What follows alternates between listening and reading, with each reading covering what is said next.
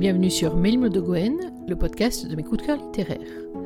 Dans chaque émission, je propose de faire le point sur mes dernières lectures, sur les auteurs que j'aime, sur les thèmes qui me tiennent à cœur, et aussi parfois sur ma propre actualité littéraire, bref, sur tout ce qui compose ma passion pour la lecture et pour l'écriture. L'émission d'aujourd'hui est consacrée à une auteure, plus précisément, que vous avez l'occasion de croiser assez souvent sur Manuel de Gwen le site, un peu plus rarement sur le podcast pour le moment. C'est une auteure dont j'ai chroniqué, alors je suis allée faire le compte pour préparer cette émission, dont j'ai chroniqué au total 9 livres depuis l'été 2017, c'est vous dire si je suis une fidèle. L'auteur c'est Rose Kalaka et aujourd'hui je vous en parle à l'occasion de la sortie d'un hiver sucré, le deuxième volet de sa série Dembora qui nous emmène au Pays Basque. Quand je vous dis que je suis fan de la plume de Rose Kalaka, effectivement, je vous ai dit neuf titres chroniqués qui vont dans beaucoup de genres différents. J'avais commencé, alors je vous fais une petite revue, hein, au cas où vous auriez raté certains de ces titres, ce qui est une erreur d'ailleurs. Alors, je dois vous confesser que je ne les ai pas tous lus, mais en tout cas, les euh, huit que j'ai lus avant cet hiver sucré, les voici. D'abord, j'avais commencé en tout tout premier avec euh, un roman fantastique qui s'appelle L'Auburu alors attention, dans cette émission-là, je vais me retrouver sans doute confrontée à quelques soucis de prononciation, mais là je crois que c'est ça. Donc c'est un roman fantastique dont j'ai lu le premier volume. Honte à moi, je n'ai pas lu la suite et c'est très dommage parce que je m'étais vraiment régalée. On était dans un roman fantastique, un peu d'urban fantasy, enfin urban fantasy qui se passe en plein milieu du Pays Basque et des forêts du Pays Basque. C'était déjà une très très belle rencontre. Ensuite, j'avais changé de style et, euh, et Rose aussi, puisqu'elle avait écrit avec Marie Luni le journal des boulettes. Euh, c'est un roman dont je me souviens, un livre dont je me souviens particulièrement parce que ça avait donné lieu à ma première chronique à quatre mains avec Karine, des étoiles des bibliothèques, pour chroniquer ce livre euh, un peu particulier. Allez jeter un œil, vous ne serez pas déçus du détour. C'est un livre qui a été donc composé à quatre mains. Ensuite, j'étais partie sur euh, une très jolie romance. Euh, Pierre Papier. Euh, Pierre, pardon. Donne-moi l'éternité, qui était une romance très douce amère sur la reconstruction, sur la vie après des éléments traumatiques. Et là, on avait une très jolie romance qui regroupe beaucoup des éléments qui font que je suis aussi fan de la plume de Rose Calacage. Je vous raconterai ça tout à l'heure. Ensuite, on a fait un petit tour à nouveau dans du fantastique ou dans un roman en tout cas un petit peu décalé qui s'appelle The Clumsy Angel, euh, qui est euh, bah, une histoire d'ange, comme son nom l'indique, mais un ange d'un style un petit peu Monsieur Catastrophe. Enfin, c'était un roman que j'avais trouvé là aussi euh, très rafraîchissant, très doux, avec son petit brin de décalage qui fonctionnait extrêmement bien. Après qu'on était parti sur une romance avec un thème sérieux et avec un thème même douloureux, bien entendu, j'ai pas dire lequel, mais en tout cas c'est quelque chose de très très réussi, c'était Ton sourire sur son visage, une romance donc qui abordait un thème sérieux et qui faisait appel à la passion de Roscalaca, non seulement pour le Pays Basque mais aussi pour les îles, je vous laisserai découvrir lesquelles euh, dans ce roman, très réussi, donc Ton sourire sur son visage. Puis on était parti à l'île Maurice euh, pour un roman qui s'appelle Dans le sillage des paillanqueux, euh, qui là aussi est un roman qui m'avait beaucoup touché et euh, qui, alors je peux pas vous en raconter trop, mais la fin reste très très profondément gravée dans mon cerveau et ouais, un roman vraiment à découvrir là encore. Et puis ensuite, on était parti du côté des triplettes pour le signe que j'attendais, qui est une romance toute douce, toute jolie, qui mérite là aussi d'être lue, surtout quand on a envie de passer comme ça de très bons moments et puis des moments euh, paisibles, doux, euh, rattachés finalement au quotidien, des moments qui vraiment font du bien. Et puis donc, la dernière lecture en date, c'était juste un été, le premier tome de Denbora qui nous emmenait donc au Pays Basque, à Anglette plus précisément, ça y est, je fais un effort sur la prononciation, euh, qui nous emmenait donc à la rencontre d'Anae Aispak, une jeune trentenaire qui rentrait au Pays Basque après avoir passé quelques années à l'extérieur, à l'extérieur étant, si je ne dis pas de bêtises, euh, Marseille d'ailleurs, je crois, il me semble bien, et euh, c'était déjà une romance très réussie et une romance un peu chorale, puisque autour d'Anae se développait toute une bande d'amis et une bande familiale, parmi lesquelles sa petite sœur, Clarence, qui est l'héroïne du roman dont je vais vous parler aujourd'hui, c'est-à-dire d'un hiver sucré. Alors pour quelle raison est-ce que chez Mélim de Goen, on croise aussi souvent les romans de Rose Kalaka? Parce que vous imaginez bien quand même qu'au bout de neuf romans, c'est que vraiment je dois avoir un coup de cœur, non seulement pour Rose en tant que personne, mais aussi pour ses écrits. En fait, il y a plusieurs raisons à ça. D'abord, j'aime beaucoup la manière dont Rose écrit, parce que c'est un peu la manière dont on parle. C'est pas une écriture qui est empoulée, qui euh, va rechercher des termes hyper sophistiqués, etc. C'est une écriture qui est efficace, euh, qui dépeint très bien, je trouve, les sentiments et les interrogations, les doutes des personnes. Et puis surtout, c'est une écriture qui est ancrée dans le réel. Là, par exemple, Un hiver sucré, dont je vous parler un petit peu plus tout à l'heure, euh, c'est l'histoire de Sorospen, qui est restaurateur d'accord, et qui rencontre une jeune femme qui, elle, travaille dans une agence bancaire. On est bien d'accord qu'on est donc très très loin du milliardaire torturé, et finalement, avec Roscalaka, on a chaque fois la certitude qu'on va avoir une romance qui est ancrée dans du réel, même si parfois, que ce soit pour l'Oburu ou pour Clemcy Angel, on a quand même quelque chose de fantastique, quelque chose qui sort de la réalité, mais chaque fois en tout cas, on peut se référer à des éléments qui sont des éléments très concrets, et moi c'est vrai que euh, j'aime bien quand on a une romance comme ça qui est ancrée dans quelque chose dans lequel je peux me projeter. Parce que finalement, l'histoire de Sorospen et euh, Clarence, c'est l'histoire qu'on peut trouver à n'importe quel coin de rue, euh, qu'on peut trouver au, même parmi nos proches, allez savoir, ou même parmi nous, euh, de personnes qui euh, attendent quelque chose de la vie ou finalement euh, n'en attendent pas exactement ce que la vie leur offre, mais ça, on en parlera un peu tout à l'heure. Donc, l'une des raisons pour lesquelles j'aime l'écriture et les romans de Roscalaka, je vous disais, c'est parce qu'elles sont ancrées dans une réalité, ou en tout cas dans quelque chose qui est très cohérent. On n'a pas de coup de théâtre absolument délirant, on n'a pas d'incohérence dans l'histoire. C'est une histoire, une tranche de vie, et ça, je trouve que ça fait vraiment du bien. Ensuite, j'aime beaucoup les personnages que développe Rose. Euh, ce sont des personnages qui sont euh, des personnages sains ça ne veut pas dire que ce sont euh, des personnages lisses ou des personnages euh, sans saveur et, sans relief, mais ce sont des personnages, bah, justement, hein, le girl next door ou euh, le gars d'à côté, sont des personnages qu'on pourrait rencontrer qui ont des failles, tous. Euh, c'est pas non plus le bad boy torturé, etc. C'est vraiment des personnages qui sont, j'allais dire, normaux, mais c'est pas du tout une critique. Ce sont des personnages qui sont des personnages comme vous et moi. Alors, je sais que certains ou certaines ont besoin absolument de se projeter dans un truc très très loin de la réalité pour euh, rêver dans une romance. Moi, je dois vous avouer que c'est un peu l'inverse, et que même si euh, ça me gêne pas qu'il y ait des paillettes dans ma vie, en attendant, par contre, j'aime bien, dans certaines romances, partir sur quelque chose qui est cohérent, avoir des personnages que je peux comprendre, auquel je peux m'identifier, et là, c'est tout à fait ça. Autre élément que je partage d'ailleurs avec Rose, même si c'est pas pour les mêmes régions, euh, j'aime beaucoup le fait que ces romans se passent en France, euh, se passent dans des décors qu'on peut éventuellement connaître, donc elle c'est son cas, puisque le Pays Basque je pense qu'elle le connaît quand même très très bien, mais euh, sur lesquels on peut justement s'identifier. Moi j'ai besoin, quand je lis, de pouvoir, ou même quand j'écris, de savoir exactement ce dont je parle. Donc c'est vrai que moi j'aurais plutôt tendance à partir sur en Bretagne, soit dans le sud de la France. Là on est dans le sud, mais côté ouest. Mais en tout cas, c'est vrai que chaque fois que je lis un de ces romans, et je vous cache pas qu'un hiver sucré ne fait pas exception, j'ai une furieuse envie de tout plaquer, de faire ma valise et de partir dans le Pays Basque pour aller non seulement visiter, pour aller rencontrer les gens qui y sont, et puis pour goûter un gâteau basque à la cerise noire, mais ça c'est juste une question de péché mignon. Et puis, ce que j'aime aussi dans les romans de Rose, c'est que les histoires qu'elle raconte sont des histoires qui ont toujours un fond euh, profond, un fond fort, euh, qui est un fond, alors je vous l'ai dit, hein, j'ai déjà beaucoup insisté dessus, un fond réaliste, mais en même temps qui permet d'aborder des thèmes euh, qui, moi en tout cas, me touchent et savent me parler à chaque fois. Donc vous l'aurez bien compris, si j'en suis à la neuvième collaboration avec Rose, c'est pas un hasard, elle ne me raquette pas, elle ne me séquestre pas, elle ne me fait pas peur non plus, bien au contraire, c'est vraiment parce que j'aime beaucoup et sa plume et la personne derrière la plume.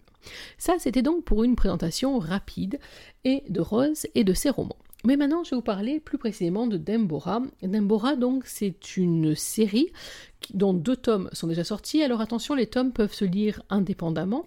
On a commencé par Juste un été, qui racontait, je vous l'ai dit, le retour au bercail d'Anaé, à Ispac, après donc une parenthèse marseillaise, et qui devait reprendre ses marques, reprendre sa vie, et qui devait aussi trouver un nouveau sens à sa vie et le sens que sa vie allait prendre n'était pas exactement celui qu'elle avait prévu, alors je ne vous en dis pas plus.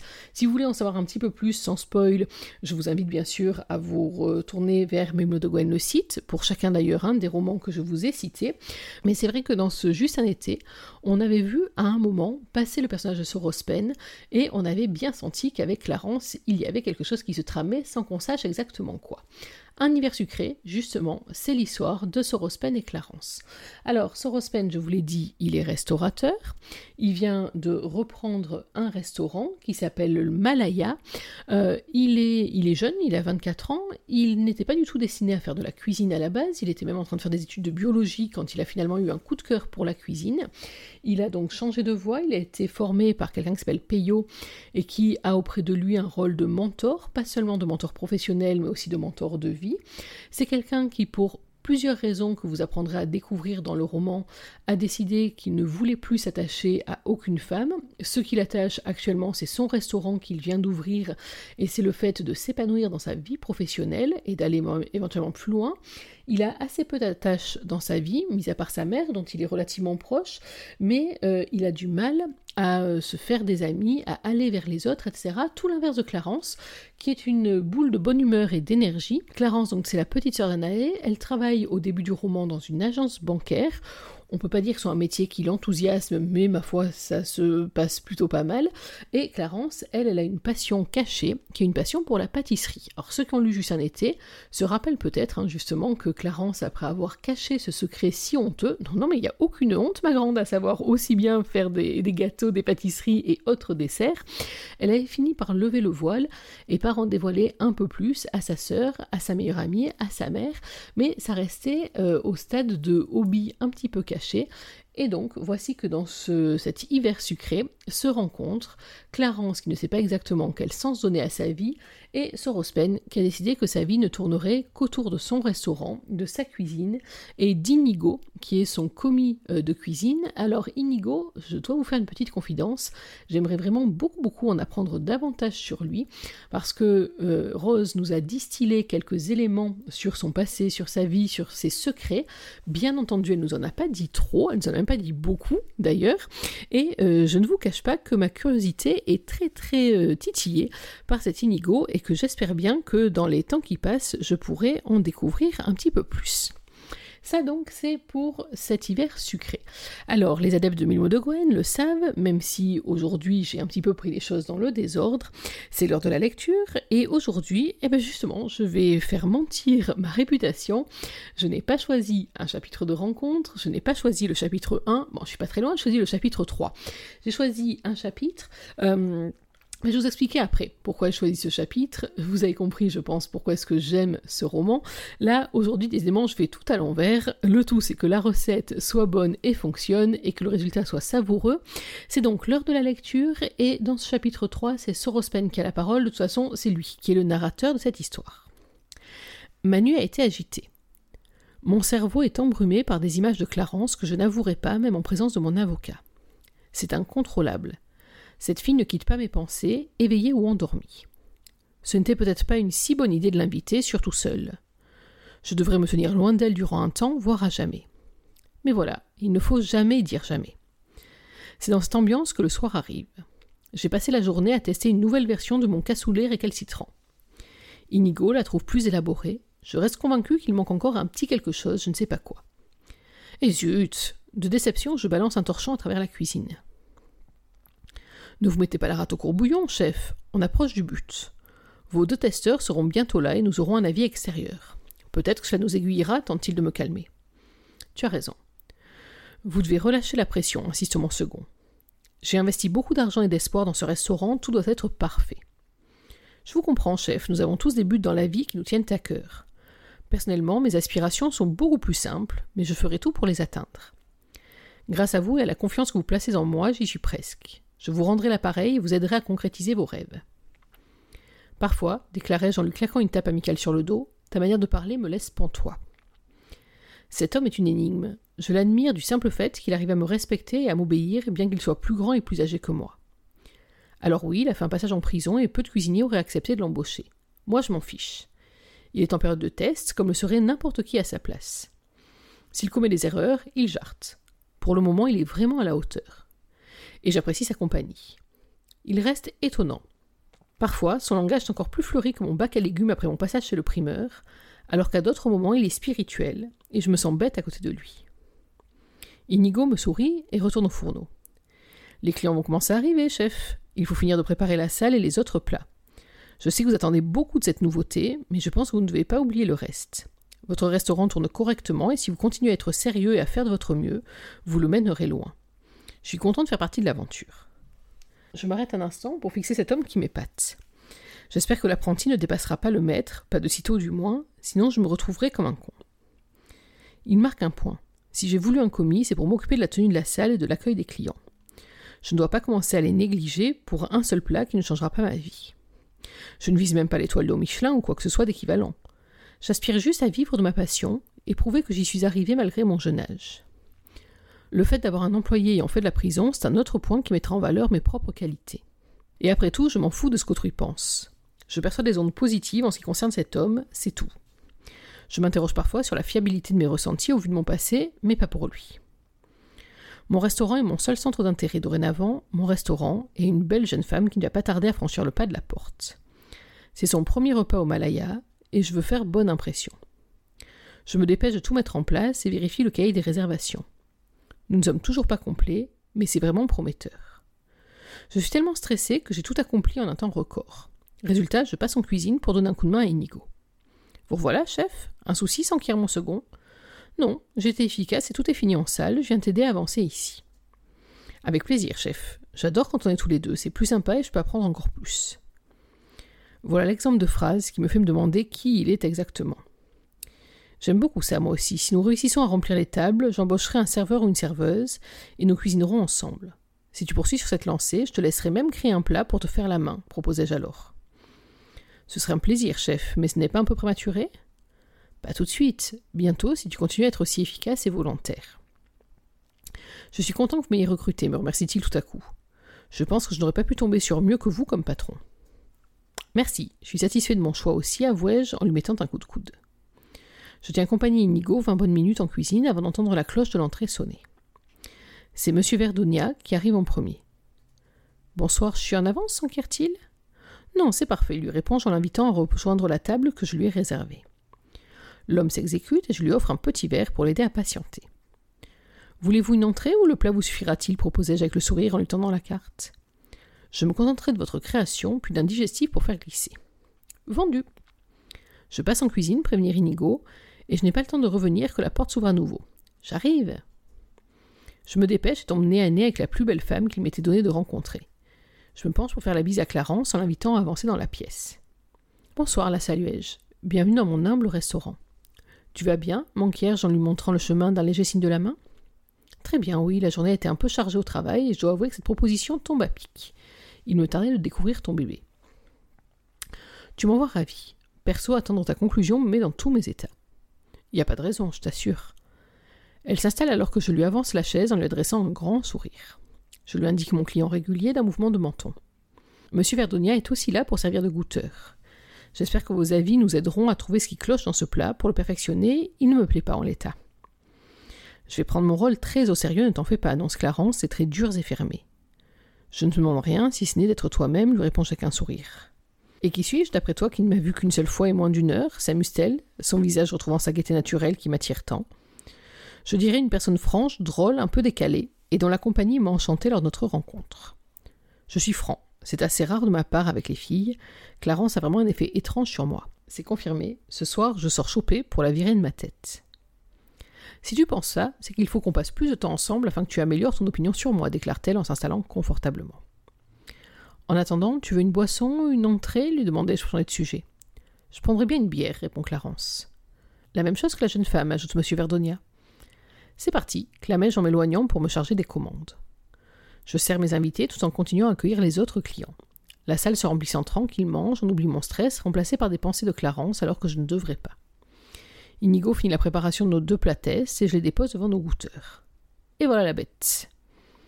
J'ai choisi deux tables proches pour ne pas avoir à trop courir et ne pas ébruiter cette affaire. Bon appétit, leur dis-je avant de m'éclipser pour ne pas assister à la catastrophe.